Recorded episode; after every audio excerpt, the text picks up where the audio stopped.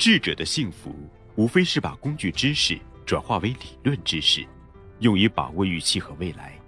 企业运作需要一部一书在手、通览全局及运作企业全局和要点的著作。这本书就是《现代企业理论》。欢迎收听玄宇文化独家出品的《现代企业理论》，作者陈荣耀。好，那我们来分享一下这个第十九集，然后儒商精神的相关感想。然后看到儒商这两个字，我觉得对于中国的商人或者是企业家而言，这应该是一个最高级别的一个称呼。因为儒商这两个字，它不仅仅是嗯对你经营成果的一个肯定，更大意义上应该是对经营者人格的一个赞美。文章当中也讲到了儒商的起源、它的思想特点以及它的意义。这里我也就是不再进行这个过多的这个赘述。看完之后，我的感想是，就用一句话来总结吧：不管你是身处在什么样的位置上，用自己的力量，用自己最大的力量，施惠于民，受惠于李国，我觉得这是最重要。谢谢。这篇文章其实学到两点，其中有一点就是说，以前一直听到说儒商，但是呢，为什么？因为我都知道是中国的传统文化是道儒释，但是为什么只有儒商，然后没有什么道道商士商？然后文章当中也已经解释很清楚，答了我以前的一个疑惑。第二个呢，就是它儒商的概念，它有一个是民分工托有无，反垄断行公益重生态。然后我一看这个，感觉跟我们现在做的基本上我们现在做的事情这几点都相符合。民分工，那大家是在一个平台上面，个人发挥个人的价值，彼此的工作职责相互清晰。通通有无，对吧？大家在沟通当中保持顺利呃顺畅的沟通，包括团保持团队精神。反垄断，我们是一直强调是。做好呃，一个是对内做好大家职责的分配，对外市场的代理也好，或者就是各个区域也好，都有很明确的呃这种制度嘛。行公益那就不要说了，我们一直在做做生态，那也是公司的精神，包括我们现在做的事情。所以说感觉其实在这点在看我们现在做的事情，就感觉其实呃公司的架构也好，平台也好，都已经是很完善了，只是我们每个人在当中怎么样去。做好自己的事情，然后就像我们一直说的，船一船肯定是在往前走的，那自己不要在这船上掉队掉下去，然后大家往进一起划，就是我就整个感觉就是这样。其实说其他的就这些吧，谢谢大家。我看了这篇文章，儒商，我当时首先就想到儒将，因为我把这两个相比较一下，因为我比较喜欢看。历史嘛，尤其是三国，然后我就想到了，立马就在我面前呈现了周瑜的模样，就是风度翩翩，然后运筹帷幄，决胜千里之外，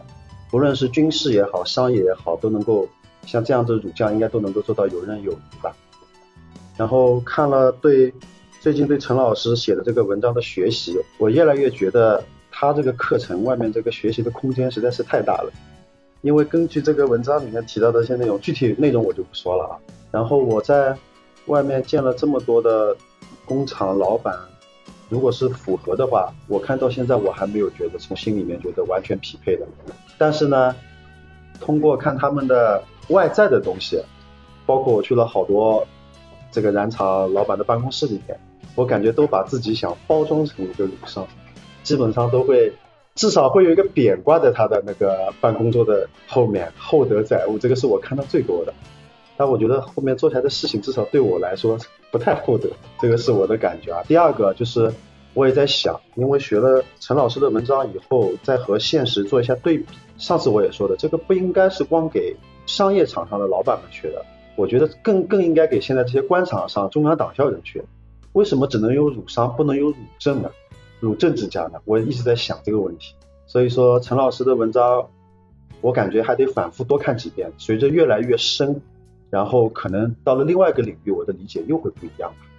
这个就我跟大家分享，谢谢。我看这篇文章讲了很多关于儒商的渊源或者解释，然后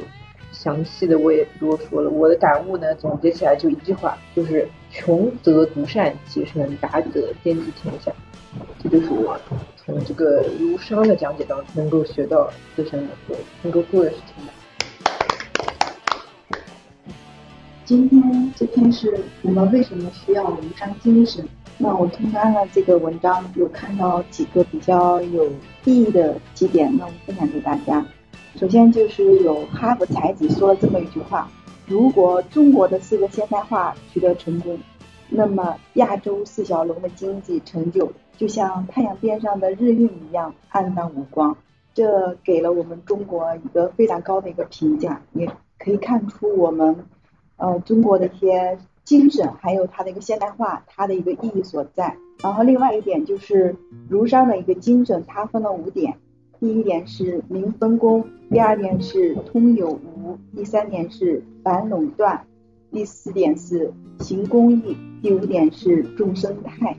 那儒商呢，它这种精神，然后包括他所崇尚的一个哲学的一个理念，就是提倡自由。呃，追求平等，然后是变公司、远福德这样的一个哲学思想啊，结合他的一个中国的一个实践，让人们的一个就是经济人的一个理性、文化人的一个认同、生态人的一个信仰，是儒商并联的任务。这也是儒商他，我认为他比较重要的一些意义所在。那他提出了人民的福祉和苦难是压在。儒家良知的重担，而所有的重担最后都落在君子的自我培养和自我改造上面。从儒家的一个思想精神，从他的一个思想到他的一个实践认知，然后去改善人们的一个苦难，去呃提高人们的一个认知，去培养君子他一个自我的一个修养和改造上，这是儒商精神值得推崇的地方。这是我对这篇文章的一个理解。谢谢大家。中国是一个以儒学为文化传统的国家，千百年来，儒学影响了中国历史发展进程，定着中国文化。儒商精神即使是根于儒家思想，立足于中华优秀传统文化，探讨儒商精神与现代经济社会的结合。新时代下的儒商精神发展，不但是具有很强的理论意义，也具有极强的实际意义。儒商精神注重道德方面的自我完善和精神层面的社会回馈，这有有助于企业家提升生命厚度和精神境界。然而，历史几千年的发展，现代经济环境下，儒商精神的缺失是中国现代化化过程中的面临严峻的问题。必须，通过加强儒学传统教育，强化企业家的职业精神，深入落实科学发展的措施，才能够以修身治气。强国平天下为核心内容的当代儒商精神，我觉得。我觉得这篇文章，嗯，给我们说了那个我们中国商业的一个理想的一个发展的一个方向，也把那个中国商业的起源给大家出来了，中国商业的历史是怎么样的，然后，呃，也把呃中国的商业跟儒教孔孟之道。这个我们的传统的那个文化最大的一个文化的一个脉，呃，一个一个组成部分，就是儒学的历史，做了一个一个穿插，然后里面写了一些的想法，作者的想法，我觉得非常好。里面有一个分析是跟我们以前或者近一段时间里面大家觉得的，呃，那些大咖们有些说的说法是完全不同的一个一个一个一个想法。那么前一段时间大家都说，资本那个西方发展起资本主义，是因为基督教，然后基督教的新教理，然后引起了革命。当初大家可能认为新教理能引起了资本主义革命，形成了科学主义，然后对人类社会是发展是非常非常快的，非常非常好的。那这一个呢，呃，对在我们这一边，可能大家可能认为跟我们的文化自信有有。有冲突，那个他们有他们的那个方向。那么这篇文章里面呢，我觉得，呃，从另外一个角度来说，更加能够让我们有一个对我们自己的文化自信。从文化自信的角度来说，更加好。然后那个，我们说中国人始终是认为人性有恶的，肯定有恶的，但是我们我们我们说人之初性本善，社会是个大染缸，因为经历了经历了什么什么什么，导致导致恶，这是正常的，不是说这个人出来就是恶的，啊，这是完全不同的那个那个那个角度。然后对于那个西方来说，人生出来人性是什么呢？实际上他们认为人性是恶的，所以人生下来就是来赎罪。我如果是不赎罪，不去忏悔，不去把自己每天每天的那些做的事儿跟上帝有个交代，那我来世是不得好日子过的。但是中国没有这个想，或者说我们人民想的那些事儿跟西方是不一样。但是这个不一样里面，我们说通过这一篇文章来看，我们其实很早是有商业思想的，但是这些商业思想呢，并不是。能够正常的发展，实际上是跟我们另外一个官僚的体制有关的。那么我我们上一篇文章上一次读的时候就读到了那些那些方面的内容，联系起来来说，我觉得陈老师把这一篇放在这一边，呃，可能跟我们更加好的去认识我们的商业。小李小李刚才说的很对啊，那个我们很多的那个商业的人或者老板，其实并没有完全。是一个合格的赌商啊，这是我们的理想，我们希望往这样的方向走的。也许哪一天啊，我我我我还是觉得这个，所以这篇文章讲的道理还是蛮深刻的。我我学了之后有这样的体会，但是我们不能够就说看所有人都是赌商，不是的啊，不是。其实东西方的文化的差异在于什么？其实中国几千年下来都是以儒道法是一个文化的东西，是个无形的，是个文化。无形就算是，但是文化的东西变成有形的，就是个法律。西方导致西方社会的先进，这就文艺复兴后面啊工业革命起来了以后，它基本上都是以物为基础的建立起来法律。但这个法律建立起来法律，法律是维持社会的人类社会的发展，推动人类社会的发展，是维持这个社会的稳定。到今天反过来看。啊，物质肯定是有限了，就像我们大家就在这个平底里面，这个底就这么大，这个是这个这个社会，现为什么为什么叫可持续发展？现在人类社会已经八十亿，假如我们不改变我们的生活方式，有可能我们一百亿脱不了；改变我们的生活方式，我们有可能到一百五十亿，都是有限的。所以，以商业社会以物价交交换体系建立起了一个文化，建立一个法治社会。所谓它在某一个时间段有可能对社会的推动非常快，但中国的是儒道法过来都是个无形的，是在人的心理当中。所以我们现在目前所所有的社会当中，我们在谈的过程当中，有的时候我们碰到中国中国碰到许多问题的情况下，情理法还是法理情，法理情情理法的问题。所以就是有许多西方这西方哲学家、西方政治家就是说，未来的世界，中国的假如成功。中国本身就是一个儒道思想，它是一个文化还以文化建立起来的一个法律法治社会。商业的问题，商业的物价的东西就是一个社会活动一个部分。就比如说中国原来，现在目前大家都是商放在前面了。原来大家应该也听到农工商学各个阶层的人对社会的认知它是不同的，所以农他也农的也有乐，他们也有乐。工也有乐，商也有乐，学也有乐。现在目前中国就是在目前我们碰到的问题，商放了第一了，其他都没乐了。商为什么价值就是价值，就对照西方，所以所做的事情就就不择手段，还存在什么后的债务呢？所以就是说，社会发展到一个瓶颈，一个阶层，一个高端的过程当中，它已经很难突破了情况下面，以什么来突破这个商业呢？你怎么才能维持这个社会的？稳定平衡呢，我认为就是文化儒儒道法儒儒学。其实我认为这这一块过程当中，说白了，我这这最我周围也很多有很多钱，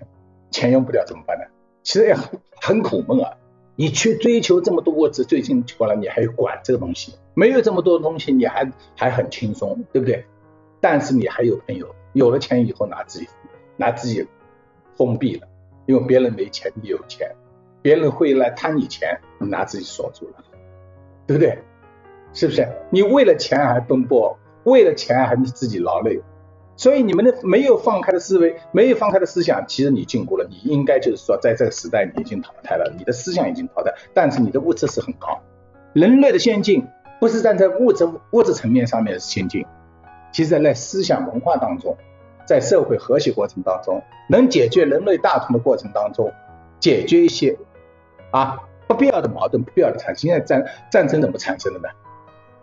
我认为全西方以物为基础的产生的一个社会价值和社会的社会的价值观和社会的体社会的文化和社会的法律来体现，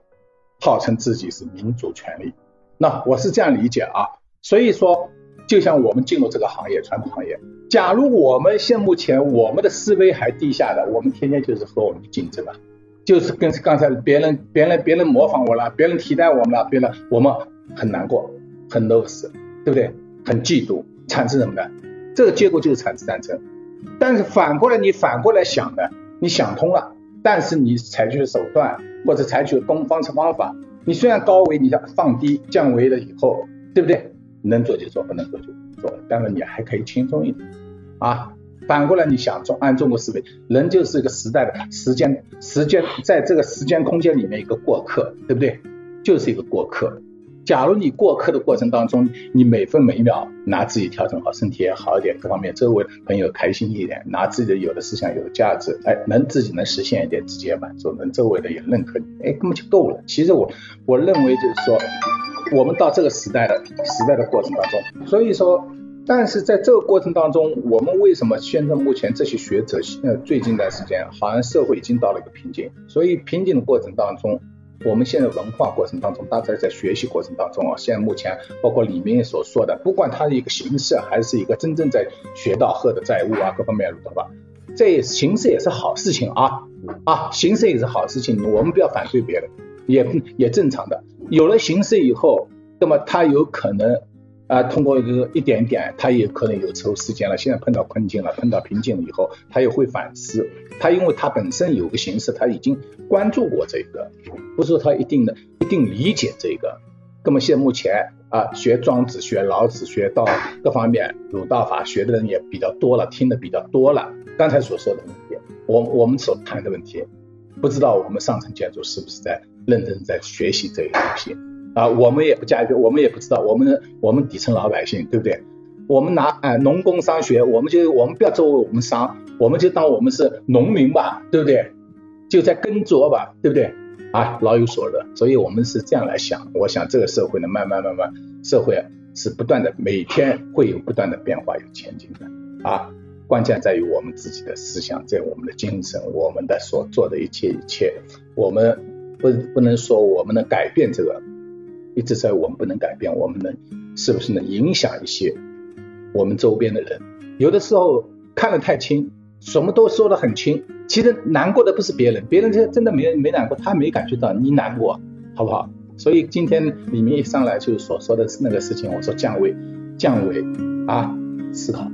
去解决问题啊，但是我们做的事情要，既然认认可的事情，我们做的认真。好了，我希望没什么。